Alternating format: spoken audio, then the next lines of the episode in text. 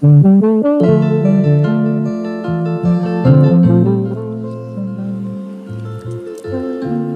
nuestro que estás en los cielos, santificado sea tu nombre, venga tu reino, hágase tu voluntad como en el cielo, así también en la tierra.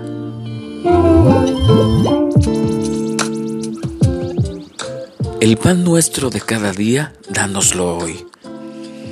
Y perdónanos nuestros pecados porque también nosotros perdonamos a todos los que nos deben. Y no nos metas en tentación, mas líbranos del mal. Esto es algo que viene en el Evangelio según San Lucas, capítulo 11, verso del 2 en delante. Sería el 2, el 3 y el 4, llamado el Padre Nuestro. Soy tu amigo Paco Durán. Espero que esto sea de bendición para tu vida.